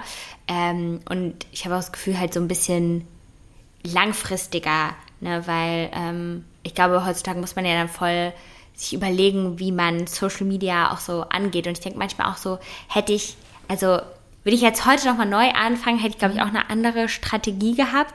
Weil ich glaube, viele unterschätzen immer, dass man auch mit so Nischen, dass das sehr viel bringen kann, ne? Weil ähm, zum Beispiel, wir haben ja auch so einen ähm, Finanzratgeber geschrieben, eben mit Finanzfluss. Das ist so ein, auch ein Account, eigentlich, die machen YouTube-Videos, ähm, haben einen Instagram-Account, Podcast zu Finanzen. Und die machen halt alles um Finanzen. Ja. Und ich meine, das ist ja so ein wichtiges und großes Thema, dass es voll Sinn macht, dass die sich nur mit Finanzen befassen. Und ähm, das gleiche kann man natürlich auch nur mit Mode machen oder nur mit Secondhand-Mode oder so. Ähm, aber ich wollte damals irgendwie immer alles so ein bisschen machen, aber habe gerade zum Beispiel gemerkt, bei so Beauty-Themen oder so, dass eigentlich kann ich das gar nicht so gut. Und das habe ich dann immer so gestresst, Ja. dass ich das irgendwie nicht so konnte. Und ich wollte das aber irgendwie immer können. Da dachte ich so, warum mache ich das eigentlich? Und jetzt suche ich mir halt viel mehr so Themen raus, die mir irgendwie Spaß machen oder wo ich selber auch noch mal was dazulernen kann. Und das bringt mir dann schon irgendwie viel, viel mehr. Und wie, wie kommst du auf deine Themen, die du jeden Tag quasi. Ein bisschen unterschiedlich. Auf der einen Seite habe ich so, ähm, ja, quasi so eine ähm, Werkstudentin, die hilft mir immer so, dass wir, wir haben mittlerweile sowas wie so ein Female Fact Friday, wo wir immer so Themen äh, machen, viel so um den weiblichen Körper, aber ich höre halt auch eigentlich fast jeden Tag Nachrichten und wenn da irgendwie was ist, wo ich so denke, boah, das beschäftigt mich gerade voll, dann äh, teile ich eben auch das ähm, und versuche halt immer mehr so ein bisschen auch zu gucken, ne, so wo will ich vielleicht irgendwann sein oder wer will, wie will ich von anderen gesehen werden? Und ich denke mal halt so, in fünf Jahren wäre das halt schon cool, wenn man mich auch mehr als wie so eine Art Investorin sieht und als Frau, die irgendwie Frauen hilft, äh, sich in ihrem Körper wohlzufühlen, aber auch eben äh, sich sonst selbstbewusst zu fühlen, wenn es eben um ihre Karriere und Finanzen ähm, geht. Und da versuche ich halt jeden Tag das auch so immer mehr mit meinen Inhalten irgendwie auszudrücken. Klar, das ist auch nicht immer so leicht und man hat halt eben auch viele Tage, wo man sich nicht mal so gut fühlt, wo man auch nicht so sicher mit allem ist. Ähm, aber am Ende das ist immer auch so doof, weil man, man lernt ja auch nur durch so allem, also durch alles, was man macht, dazu. Und ich denke auch so, wie, Ja. wie du jetzt sagst, du hast jetzt mit 36 quasi nochmal neu deine Karriere angefangen.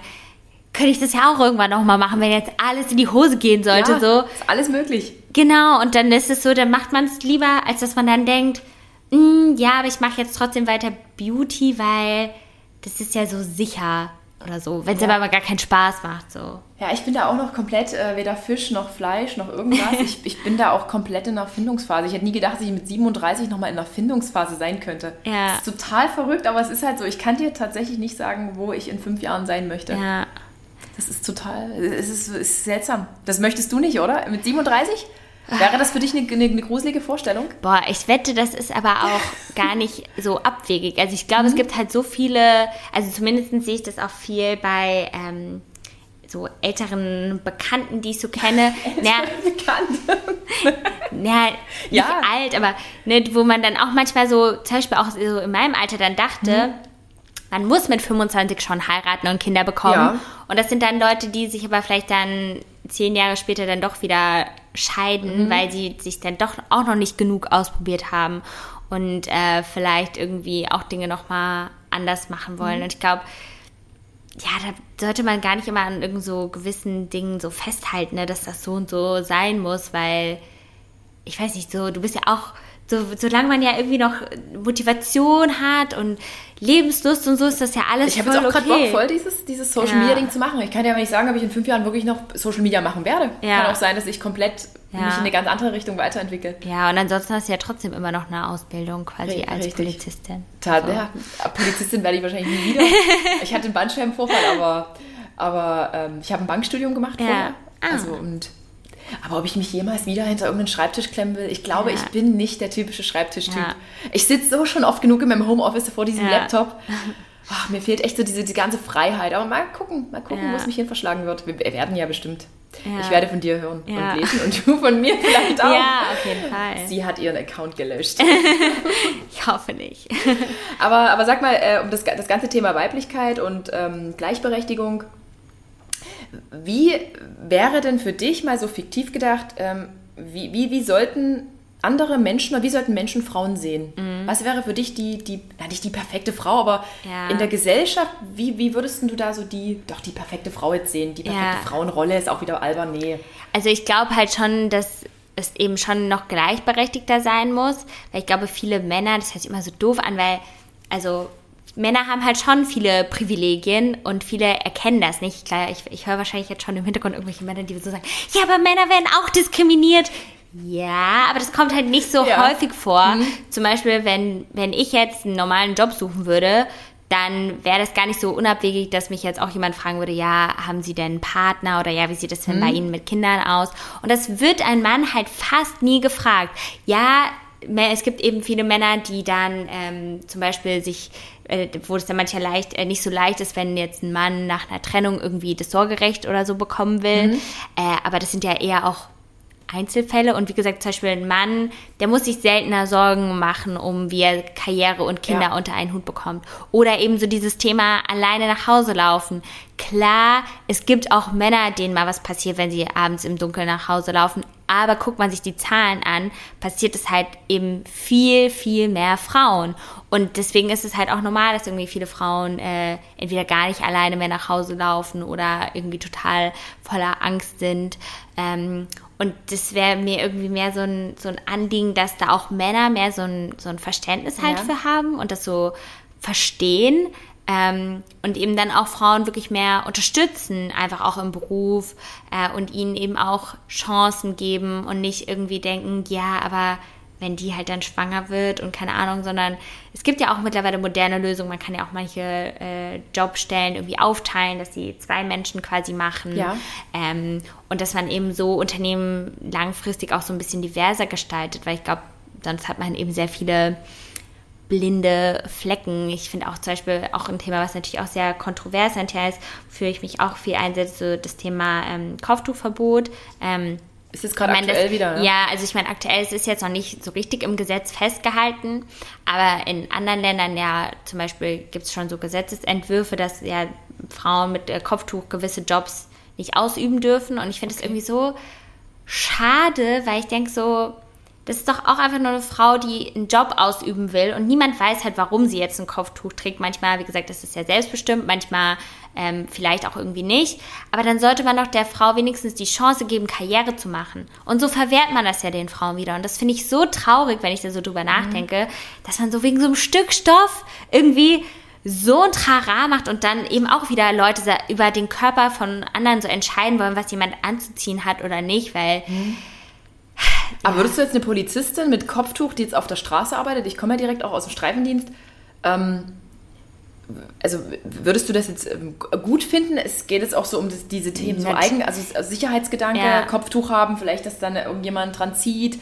vielleicht sind auch solche Gedanken, spielen da vielleicht eine Rolle? Also so diese mich, Gefährdung? mich würde es jetzt nicht stören, weil das könnte ja genauso gut sein, dass irgendwie, manche sagen ja dann auch, wie gesagt, weil das Kopftuch so ein großes Symbol ist, ne, das jetzt könnte ja auch dann ein Polizist eine Kreuzkette tragen oder so. Und ich denke so, da gehen wir ja auch wieder voll oft davon aus, dass so das Christentum so die deutsche Staatsreligion, oder nicht Staatsreligion, das ist jetzt so, ne, dass das so die Religion hier in Deutschland sein muss. Aber wenn wir doch ein diverses Deutschland abbilden wollen und das sein wollen, dann ist doch auch gut, wenn der eine Polizist vielleicht äh, dem Christentum angehört und der andere eben, äh, also dass wir da eben viel diverser auch sind. Und Insofern er halt im Dienst halt dieses Neutralitätsgebot beachtet.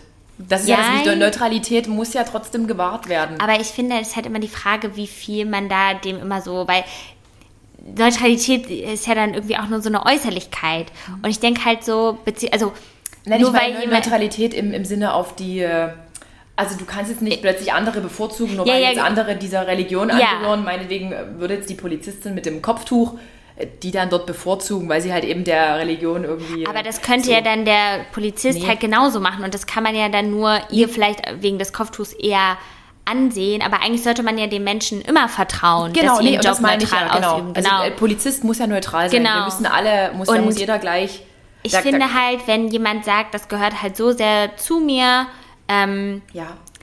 weil man sich einfach so, ähm, ja, also dann sehe ich da eigentlich gar nicht so ein Problem, weil ich finde das eher, dass man so, also Leuten, die ein Kopftuch tragen wollen, auch da einfach trotzdem eine Chance geben sollte. Und wie gesagt, man weiß ja auch nie, äh, wie neutral dann am Ende jemand Nee, handelt. also eine das Chance würde ich auf jeden Fall geben. Also wenn es solange es die Eigensicherung oder diesen Sicherheitsaspekt erfüllt, Ja. das ist alles kein Problem. Ähm, ich glaube aber eher, dass die Realität auf der Straße. Ähm, ich, ich muss wirklich manchmal sagen, so auch wenn das so dieses Thema Polizeigewalt äh, aufkommt Ja, oder Gewalt ja, von ja. Polizeibeamten ausgehend, würde ich gern auch manchmal die Menschen, die dann so Beiträge dazu verfassen, Ja. gern einfach mal eine Woche auf Streife schicken. Ich Ja. würde die Menschen wirklich gern einfach mal mitschicken in so Brennpunkte, wie sie das dann beurteilen würden. Ja. Es ist jetzt nicht so. Es gibt bestimmt diese Prügel, Prügelpolizisten, Ja. die gibt's. Da will ich auch meine Hand um Gottes Willen nicht ins Feuer legen. Aber es ist halt dann manchmal krass, wie dann alle über den über über Kamm werden. geschert werden, alle Aber gleich. deswegen glaube ich halt auch, Und- dann wäre es auch so toll, wenn die Polizei auch viel diverser ist. Also, Klar. weil wenn man sich das anguckt, ist die Polizei ja auch doch sehr weiß. Und wenn es da eben auch mehr Diversität gäbe, Ja. wäre das bestimmt auch leichter, Konflikte zu lösen. Wäre, wäre leichter, ist halt für mich die Frage eben jetzt für die Beamtin mit, ähm, mit Kopftuch, wie halt das dann der Bürger sieht. Das ja, aber halt deswegen so, äh, sollte man einfach das mal ausprobieren und den Leuten eine Chance geben. Oder wie gesagt, auch einfach gucken, mehr Ja. Diversität zu haben. Und das kriegt man ja nur, indem man da vielleicht ein bisschen ich, flexibler ich, ich, ich ist. sehe da also noch andere Sachen, so dieses ganze Respekt, Respektthema. Ähm, wir hatten ja sehr, sehr viele auch Zuwanderer. Ja. Und ich selbst war auch davon betroffen, dass ähm, quasi, das ist halt so, zum Teil reden die nicht mit dir als Frau. Ja. Also wenn du da als Beamtin kommst, dann reden die einfach nicht mit dir. Das kann, kann dir wirklich passieren. Das ist halt einfach eine richtig unangenehme Situation. Oftmals fischen wir die halt auch ab oder haben die abgefischt, wenn die halt voller Drogen und Alkohol sind. Ja. Und dann haben die gar keinen Respekt mehr vor dir. Und dann kommt es halt auch vor, dass die dir ins Gesicht spucken oder dass die dich halt einfach schlagen. Das sind so, so Sachen, wo ich dann auch wieder so richtig so Angst, also wirklich so meine Bedenken halt habe, wenn dann da auch jemand kommt, noch eine Frau mit Kopftuch Ja. aus ihrer Religion vielleicht, dass dann dann dort richtig eskaliert. So, das sind so meine, meine Ja. Bedenken, weil ich es halt eben so erlebt habe, wie die auch schon mit uns so Ja. als Frauen umgehen. das sind auch nicht alle, aber kann halt passieren.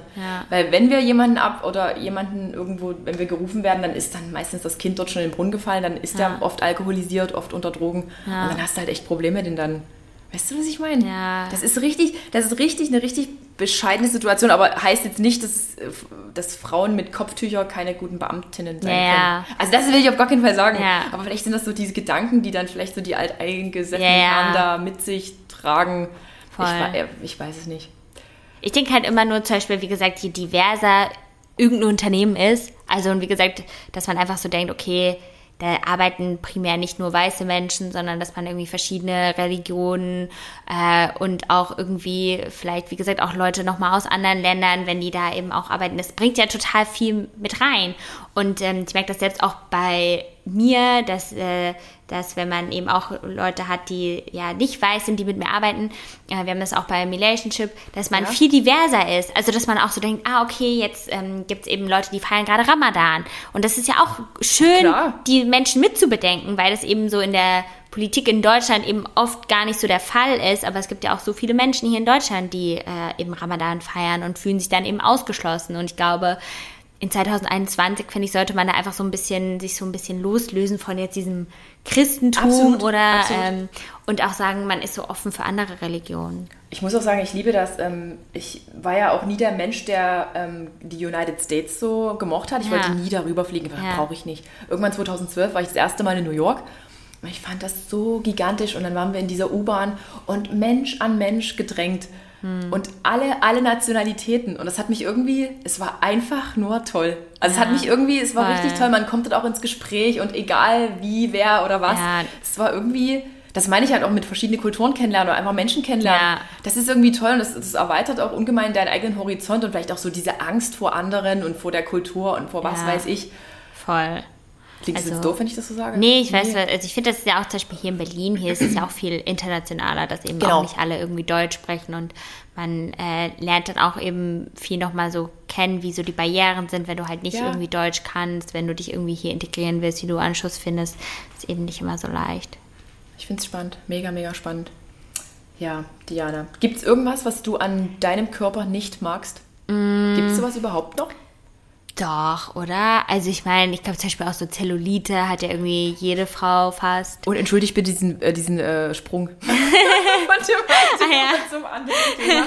Ähm, also ich würde sagen, das auf jeden Fall. Und ich bin auch gerade wieder an so einer Phase so ein bisschen, ähm, wo ich, ja, auch nochmal, ich war zum Beispiel heute Morgen ja auch beim Arzt, weil ich ähm, quasi, weil der so eine Vermutung hat, dass ich so eine Schilddrüsenunterfunktion habe, was irgendwie 10% der Frauen haben. Ich glaube sogar viel mehr. Ja, ich glaube eigentlich auch. Ähm, und ähm, ja, das würde mich jetzt auch nochmal interessieren, weil ich habe auch so das Gefühl, ähm, also ich kenne schon meinen Körper, aber ich kann ihn trotzdem nicht gern nicht so immer kontrollieren, wie ich das gerne wollen würde, dass ich so, so sicher bin, auch gerade wenn es um so Ernährung oder so geht. Und ähm, ja, und wie gesagt, ich mache auch eben viel Sport, aber ich habe so das Gefühl, eigentlich bleibt mein Körper immer gleich. So. Du bist oft auf dem Pelleten. Ich Ja, genau, das. genau, das Ich macht auch mega viel ah, Spaß. Diana ist fertig. Ähm, und das würde ich gerne mehr verstehen. Ne? Und manchmal denke ich so, warum ist mein, also warum kann ich den nicht besser so greifen? Ähm, aber ich meine, hast du, ähm, nimmst du dann quasi Medikamente gegen deine Unterfunktion? Oder Ja, ich habe quasi so ein, das ist ein natürliches Schilddrüsenhormon, das wird in einer Apotheke in Frankfurt produziert Okay. und das ergänze ich aktuell mit einer Vierteltablette von so einem klassischen, was du halt vom Ja. Pharma, Pharmaproduzenten bekommst. Aber hat dir das was geholfen? Ähm, ja, ich hatte quasi, es ist, fing vor genau einem Jahr an, dass Ja. ich ähm, plötzlich kurz nach Mittag schon so schlapp war. Also ich war Ja. komplett am Ende und damals dachte ich noch, meine Mutti ist damals krank geworden im Ja. März letzten Jahres. Dann kam eben dieses, die Selbstständigkeit, der Lockdown, Ja. dachte ich, okay, vielleicht liegt es auch irgendwie daran, da war ich in Dresden bei ähm, so einer Arztpraxis, das war also eine Privatarztpraxis und dachte, Mensch, da bin ich bestimmt bestens aufgehoben und die hat sich dann, die Ärztin hat halt Blut abgenommen und hat dann gesagt, nö, bei Ihnen ist alles super und hat mir dann noch irgendwelche Tipps für meine Wirbelsäule gegeben, obwohl ich deshalb gar nicht da war. Die Ja. hat mich komplett überhaupt nicht ernst genommen mit dem, Mhm. was sie ihr eigentlich gesagt hatte. Ah. Und irgendwie hatte ich dann schon für mich aufgegeben, aber mein Gewicht ist immer weiter hochgegangen. Also ich habe eigentlich ein ganz normales Essverhalten gehabt Mhm. Ja. und mein Gewicht ist immer, immer weiter gestiegen. Ich dachte, das kann doch nicht sein, du wiegst jetzt fast 70 Kilo. Ja. Mein Normalgewicht war 62. Ich weiß, man darf sich nie Ja. an so Zahlen festhalten, Ja. aber man merkt ja dann irgendwann, hier stimmt was nicht Ja. mehr. Ich bin schlapp und ich nehme zu, obwohl ich das Gleiche esse. Dann habe ich dann angefangen, Diäten zu machen. Was dann Ja, nicht und ja, ja, angefangen. und dann ist man in so einem Teufelskreis und das, ich glaube, das haben ja so viele Frauen. Und das war, und, und ich habe aber trotz dieser Kalorien, wo ich damals meine, mein super, meine super Bomben-Bühnenform hatte, Ja. habe ich einfach nichts abgenommen. Es ist nichts passiert. Und dann bin ich Gott sei Dank an eine Ärztin hier in Berlin gekommen, Simone Ja. Koch, bei der war ich auch heute Ja. Morgen nach Blut abnehmen. Und die hat das dann wirklich festgestellt. Also in, in Dresden wurden dann anscheinend so allgemeine Parameter abgenommen Ja. Blut. Also das sind so diese, diese, keine Ahnung, TSH irgendwas und hau mich Ja. tot. Und dort war halt eben nichts weiter. Ja. Aber wenn man halt mal wirklich in das ganze Feingliedrige Ja. reinkommt, sieht man halt hier und da und dort, jetzt ist, hier- steht ja Hashimoto im Ja, Raum, ja, genau. Histaminintoleranz und sonst was. Und man selber, man merkt das irgendwie gar nicht, lebt irgendwie weiter, hat ständig Migräne und weiß nicht warum. Und nimmt dann noch dazu an Gewicht. Und ich habe aber tatsächlich mein Gewicht jetzt schon wieder stabilisieren können. Es geht jetzt schon wieder krass. runter. Aber ich bin immer noch nicht, noch nicht am Ende angekommen. Das muss ja so langsam eingestellt Ja, ja, werden. genau. Wird halt ständig Blut abgenommen, genau. Aber es ist halt eben ganz, ganz selten irgendwie erkannt, weil die Ja, Ärzte halt genau. nur ihre klassischen drei, vier Werte haben und die zeigen, also da gibt es nicht bei jedem so einen Ausschlag. Da gibt es Voll. ganz andere Parameter, aber ich verstehe das halt nicht, warum das halt so unterschiedlich ist und warum man dann nach Berlin fährt und der Ja. nächste fährt dann nach Köln und Voll. Hilflosigkeit. Und obwohl es ja eigentlich so, wie gesagt, dann sowas ist, was halt super viele Frauen betrifft. Genau. Und irgendwie ist es so traurig, dass halt, weil ne, diese ganze ähm, Fitnesswelt und diese, ja, nicht Diätkultur, aber so Mhm. dieses Abnehmen und so, das funktioniert wahrscheinlich eben, wie gesagt, für manche, aber für andere dann ja halt auch nicht. Ähm, und dann ist es voll wichtig, dass man das auch erkennt, dass man selber jetzt nicht irgendwie blöd ist oder dumm ist, sondern dass das wirklich was am eigenen Körper ist. Und ich glaube, das ähm, braucht halt manchmal sehr lange, bis man das erkennt. Ähm, deswegen bin ich ja jetzt auch mal bei mir, weil ich meine, ich bin ja, wie gesagt, jetzt 25 und wenn sowas da ist, dann finde ich es schon gut, das jetzt zu wissen, damit man da eben Ja. so entgegensteuern kann. Und das kann sich auch wirklich Ähm, erst entwickeln. Also du ja. hast es mit 20 noch nicht oder ich hatte es auch mit Genau. 13 nicht und dann hast du es plötzlich. Ja, Ja. also, Aber da muss man echt auch dranbleiben. Also Ja, wenn genau. Frauen tatsächlich irgendwie unkontrolliert an Gewicht zunehmen, dann da stimmt was nicht. Und da würde ich mich auch nicht vom ersten Arzt dann einfach so abcanceln lassen, so nach dem Motto, nö, Sie haben halt nichts. Essen Sie mal bitte weniger Pizza. Mir hatte wirklich meine Krankenversicherung. Ich habe dann damals anfragen lassen, ob ich zu dieser Ärztin fahren Ja. darf, weil das schon Ja. etwas spezieller ist. Da war dann so die Antwort von der Krankenkasse, ähm, ich solle doch mal weniger Pizza essen am Abend, dann wäre ich wohl nicht so schlapp. boah. Wo ich dann so Krass, dachte, ich was? meinst nicht so, dass du dich mit Ernährung bitte? so Hallo? auskennst. Ja, wow. Das war dann so diese Lösung. Ja. Ja. Also bist du quasi, du bist mit deinem Körper gerade ein bisschen unzufrieden. Also es, ja, es geht schon. Also wie gesagt, das sind so ein paar Sachen, die mich stören, weil ich so das Gefühl habe, ich komme irgendwie nicht mehr weiter. Also Mhm. ich kann einfach nicht so die Sachen, die ich gerne, wo ich mehr dran arbeiten würde, hänge ich so fest. Und das stört mich so ein bisschen. Und ähm, Atmen. Meine Ohr sagt, ich muss atmen. Okay, danke. Ähm, und das würde ich gerne noch mal so mehr jetzt so ein bisschen rausfinden, weil ich glaube, man will ja oder sollte ja eben auch vor allem gerade in dieser Social Media Welt so eine gesunde Balance zu seinem Körper finden. Und wie gesagt, ich liebe Sport, ich brauche auch irgendwie Sport, aber ich will das ja auch dann eben nicht zu sehr eben übertreiben oder dass man sich so zu sehr abhängig von irgendwelchen Dingen macht oder auch Ja. von Ernährung, ne? Weil ich weiß nicht, wie das dann bei dir in deiner äh, krassen Fitnessphase war. Es macht bestimmt auch nicht so viel Spaß, wenn du halt alles abzählen musst und Du, ich habe das damals übelst geliebt. Also ich Ja. habe das damals so richtig gelebt. Das war so richtig, das, deshalb spricht man auch von diesem Fitness-Lifestyle und ich war da voll drin. Ja. Ich habe auch nicht mehr gesehen, dass ich eigentlich schon krankhaft aussah. Ja. Für mich war ich immer wunderschön, aber eigentlich war ich schon, schon essgestört. Ja. Ja, und ich glaube, da, da muss man halt total eben aufpassen und dann auch mal sonst äh, Schritte Richtung Therapie oder so einleiten. Also ich merke das auch immer mehr in meinem ähm, Freundeskreis, dass jetzt viele sagen, okay, ich gehe jetzt wegen der und der Sache zur Therapie. Also gar nicht, dass es so ein, so ein Trend ist irgendwie, aber dass halt die Leute einfach mehr erkennen, okay, ich habe da ein Problem und ich glaube, ich will da mal offen mit jemandem drüber sprechen. Ich glaube, das ist schon sehr, sehr wichtig und da ist ja eben auch Social Media sehr ähm, hilfreich, wenn man das so anspricht und darüber Wenn man ähm, wirklich mal darüber spricht. ja, Genau. also auch selbst so Depressionen ähm, oder halt, wie gesagt, Essstörungen, äh, Mhm. so Sachen, da sollte man eben schon äh, aufpassen und sich dann gegebenenfalls eben auch, auch Hilfe holen oder wie gesagt auch eben mit Ärzten sprechen. Und glaubst du, dass Social Media so eine Essstörungskultur in, in alle möglichen Richtungen tatsächlich fördert? Mit all dem, was da gezeigt wird auf diversen Accounts? Ich glaube, es ist halt sehr schwer, weil man natürlich, jeder ist ja auch selbst dafür verantwortlich, wem er folgt. Aber wenn man jetzt so ganz jung ist, natürlich folgt man dann vielleicht denen, die eben doch diesem schönen Klischee entsprechen. Und es kostet erstmal so Mut zu sagen, zum Beispiel auch jetzt bei meinem Instagram-Following, achtet man auf Diversität. So, ich meine, ich habe mittlerweile auch, sagen wir, mehr Plus-Size-Frauen, denen ich irgendwie folge, weil mich das auch so ein bisschen sagen wir, entspannt. Also Ja. so zu sehen, okay, es gibt halt nicht nur die, diese skinny Topmodels, sagen wir so, sondern es gibt irgendwie auch Frauen, die haben vielleicht eine Kleidergröße, weiß ich nicht, 46, 48 oder so und fühlen sich trotzdem wohl in ihrer Ja. Haut. Und das finde ich auch total wichtig irgendwie darzustellen, ähm, weil eben, wie gesagt, man denkt dann immer so, ja, die isst zu viel Pizza, aber nee, du weißt doch gar nicht, was so der Grund ist, warum jemand, sagen wir, so aussieht. Und vielleicht fühlen sich, wie gesagt, manche wohl, vielleicht haben andere irgendwie auch irgendeine Krankheit oder so. Und dann ist es so schlimm, dass man da immer so abgestempelt wird. Und das ist ja auch so eine Sache, leider, die viel mehr bei Frauen ähm, ist, als es bei Männern. Ja. So. Ganz, ganz Ähm, oft. Dass man so wegen des Äußeren irgendwie, dass man da irgendwie Kommentare hat oder bewertet wird. Ähm, und das ist halt super schade.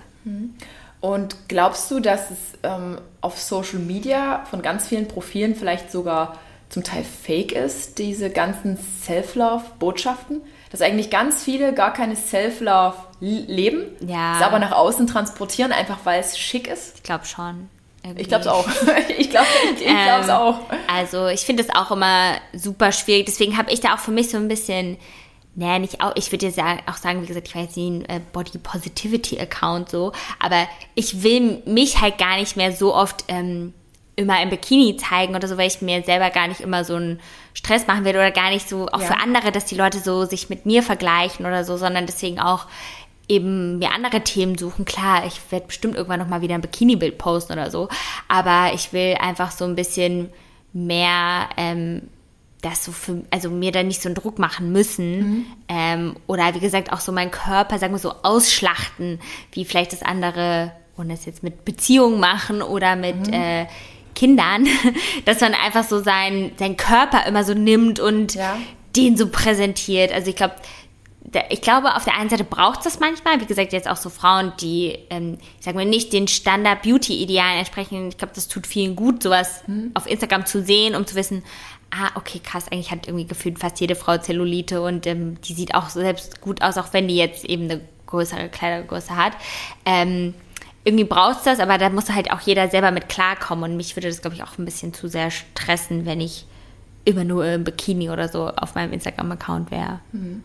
Aber ich merke halt schon, das ist ja irgendwie auch immer so das Doofe, wenn man, also wenn ich mal so besonders hübsch geschminkt bin oder wenn ich jetzt auch so ein bisschen freizügiger bin. Also noch nicht mal, dass dann meine Beiträge jetzt zwingend besser ankommen, ähm, also so langfristig besser ankommen, würde ich sagen, sind schon eher die Sachen, die mehr Inhalt haben, was ich äh, gut finde, ja, zu merken. Also, dass man jetzt so sieht, so die Bilder, die dann auch mehr vorgeschlagen mhm. werden, das sind dann jetzt nicht unbedingt die Bilder, wo ich am wenigsten anhabe oder so, sondern wo vielleicht auch der meiste Austausch passiert oder wo Leute irgendwie diskutieren und sich das abspeichern. Aber so in meinen Stories merkt man, merke ich das halt schon irgendwie auch, dass klar, je hübscher man irgendwie, hübscher, ne, jetzt mit Anführungszeichen man irgendwie aussieht, desto besser kommt es irgendwie an.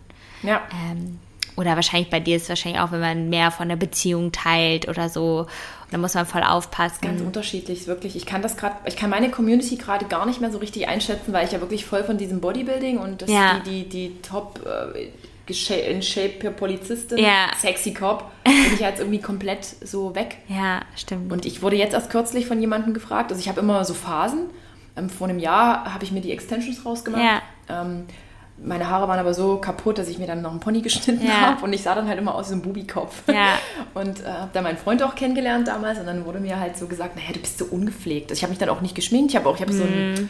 So, eine Pigmentstörung an der Oberlippe ja. und ich war halt immer ganz oft natürlich vor der Kamera und da hieß es ja, ihr seid ja ungepflegt und jetzt hier immer nur noch zu Hause auf dem Sofa rumsuhlen, aber das war halt mm. eben gerade mhm. Lockdown Nummer eins.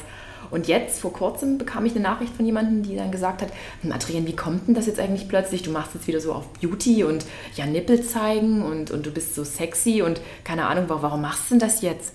Ja. Dann habe ich dann wusste ich auch nicht so richtig, was ich antworten soll, aber, ich fühle das halt. Ich möchte ja. das jetzt so und ich möchte mich jetzt auch so kleiden und ähm, ich verstehe das immer nicht, warum das die Leute immer so, so krass triggert. Ja, so ja.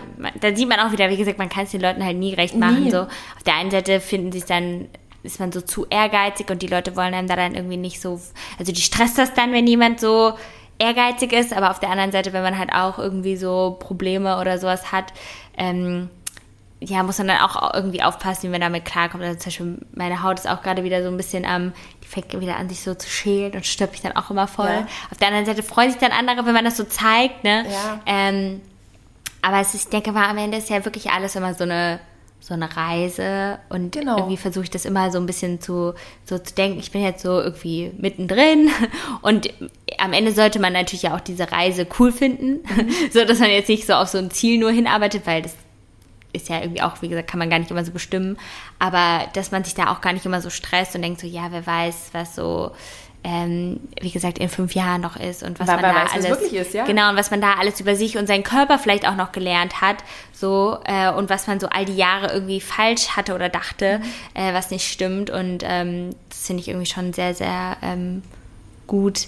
Äh, dass man eben da auch, auch vor allem auf Social Media eben immer mehr lernt und mhm. auf Dinge so aufmerksam wird. Ich finde es eigentlich ja. auch gut, dass sich Profile entwickeln, dass man nicht immer gleich ist und dass man ja. einfach die Leute einfach so mitnimmt. Ja. Aber immer, immer gleich zu sein, immer, immer, jetzt ist die einmal die Tussi, dann muss die die Tussi sein und jetzt ist die halt so ungepflegt, das muss, musst du immer so sein. Ich verstehe es halt nicht. Voll. Ich finde, jeder sollte das eigentlich so machen, wie er voll. möchte. Also ich sehe mich halt wirklich mehr so als eine Freundin von, von, von ja, nebenan. Voll. Wo die Leute alle Probleme halt ähm, mit durchleben, obwohl ich halt, was jetzt wirklich so echte Probleme angeht, da nicht viel teile.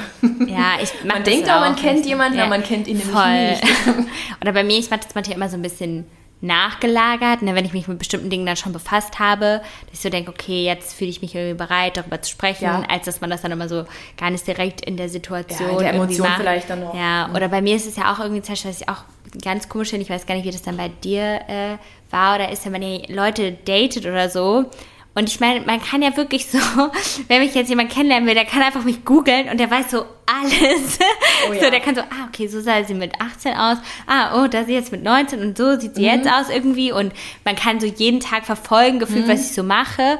Und es ist für mich auch manchmal super schwierig, dann, weil ich immer so denke, habe ich jetzt irgendwas Falsches gesagt? Habe ich irgendwas gemacht? Weil die Leute können ja so leicht dann über Ja. einen urteilen anhand von diesem Online-Bild, was ja gar nicht mich komplett wiedergibt, weil man ja eigentlich so viel mehr ist, als das, was man in irgendwie ein paar Instagram-Stories oder so erzählen kann. Genau. Aber ne? viele Menschen denken das ja wirklich. Ja. Wirklich. Und, oh, ich habe mich ja getrennt mit 35 Ja. nach einer zehnjährigen Beziehung. Und ich habe da null drüber nachgedacht, wie das jetzt ist, einen neuen Partner kennenlernen. Und jetzt hast du ja schon Instagram gehabt und Mist.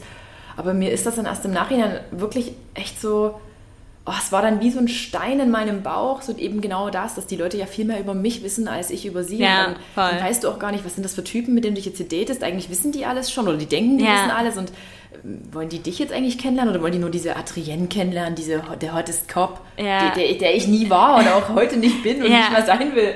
Ja, halt, deshalb sage ich, hast du jetzt einen Partner aktuell? nee, also ich Ich stelle mir das stressig vor, wenn die Ja. Leute eigentlich alles googeln. Wikipedia, du bist auf Wikipedia. Ja, ja, und, und das stimmt halt irgendwie die Hälfte noch nicht mal.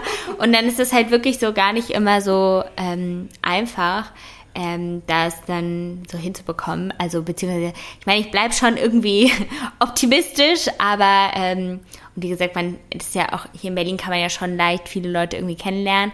Aber es muss ja dann irgendwie auch passen. Und ich zum Beispiel, ich könnte mir jetzt auch eben nicht so vorstellen, so eine Beziehung so öffentlich oder so zu machen. Ich glaube, das ist auch nochmal eine krasse Challenge für so eine Beziehung. Ja, und ich hatte ja noch Ja. nie so eine richtige Beziehung.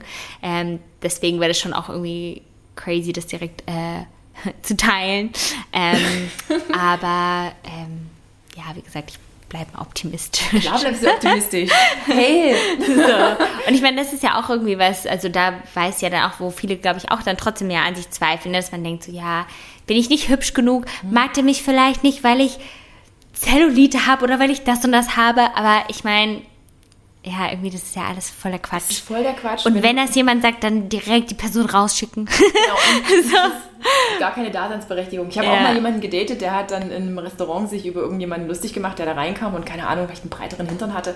Ich fand das so widerlich. Ja. Der Typ war direkt raus. Ja, voll. so, ich habe gedacht, wie kann man nur? Und dann an irgendeiner Ampel noch so ein, so ein, so ein so ein, Schwanzvergleich mit so einem anderen Auto. Ja. Und das fand ich so unangenehm. Ich wollte einfach nur noch. Ja, ich weg. finde das auch immer ganz unangenehm, wenn Leute direkt einem irgendwie sowas beweisen wollen und Genau. mit so Äußerlichkeiten so äh, einen so irgendwie begeistern wollen. Das finde ich irgendwie, das mag ich gar Das sind die nicht. inneren Werte. Und ich habe jetzt wirklich, also ich habe immer, ich muss echt sagen, ich habe immer gesagt vor zwei Jahren, ah, der, der nächsten Partner, den ich jetzt habe, der wird auch wieder so ultra sportlich sein und lebt diesen Ernährungslifestyle und Fitnessstudio und Ja. sonst was.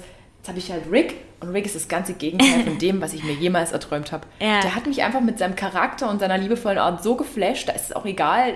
Der hat, er hat wirklich keine Haare, ist tätowiert. Mein Vater Ja. denkt, der dealt mit Drogen. Es ist wirklich der, der Sport, ja, aber halt eben einfach nur, wie er halt Lust hat. Und Ja. Es ist toll, es ist einfach toll, einfach mal so, einen- so einen Menschen dann Voll. zu, haben, weil ich liebe den wirklich für das, was er ist und nicht für dieses Äußere. Ja, ich kann das echt voll. nicht leiden, wenn man irgendwie nur sagt, oh ja, die, meine, meine, meine Partnerin, die muss jetzt so und so und so aussehen. Ich und finde solche das auch Brüste. ganz Oh. schlimm. Also, Ah, also ich denke auch immer so, wenn ich jetzt jemanden kennenlerne, ich habe eigentlich nie so einen ähm, Typ Mann, Mhm. so vom Äußeren oder so. Das, ich finde das so, finde das voll schade, weil, wie gesagt, am Ende, wenn du jetzt jemanden anguckst, dann ist es egal, ob der jetzt fünf Kilo mehr oder weniger hat Ja. oder was weiß ich so. Und ich glaube, das muss man sich selber auch immer mal so ins Gedächtnis rufen, dass das halt nicht so diese Kleinigkeiten sind. Und wenn, dann haben die Personen mit sich halt eben ein sehr großes ein Problem. riesengroßes Problem, Wenn die wirklich. damit nicht klarkommen. Ja, dann immer diese die Wunschliste, wie was zu sein hat. Ich Ja. kann das immer nicht. Ich kann es eh wirklich, also aus meiner, aus der heutigen Perspektive kann ich es nicht mehr verstehen. Ja. Aber ich musste das auch irgendwie erst lernen. Ja. Rick hat sich einfach so in mein Leben geschlichen. ja, was ist so ein toller Mensch. Ja. Diana, eine letzte Frage habe ich noch an dich. Ähm, Reichweiten auf Instagram, Likes, Views, Story-Views. Stresst dich das, wenn es mal nicht so läuft und deine Arbeit quasi damit vielleicht nicht gewertschätzt wird? Siehst ja, du das so? doch schon. Also, beziehungsweise, also, es gibt ja viele, die verteufeln dann immer Instagram dafür und sind so, ja, Instagram macht schon wieder meine ganzen Stories nicht sichtbar oder keine Ahnung. Also Genau. ich sehe das, ich sehe da nie die Schuld bei den Plattformen, sondern eigentlich halt immer bei mir, weil also guter Content setzt sich halt durch. Guter Content wird gesehen. So, da kann, also wie gesagt, das liegt nicht an Instagram oder so, sondern die spielen ja einfach nur das aus, was relevant ist. Und dann ist es natürlich für mich dann immer mehr eine Challenge zu gucken, wie man relevant bleibt, aber auch so, dass es für einen irgendwie noch vertretbar ist und im Rahmen ist. Aber natürlich stresst einen das. Jede Woche ist ja irgendwie auch anders. Die eine Woche hat man mehr Ideen, die andere weniger.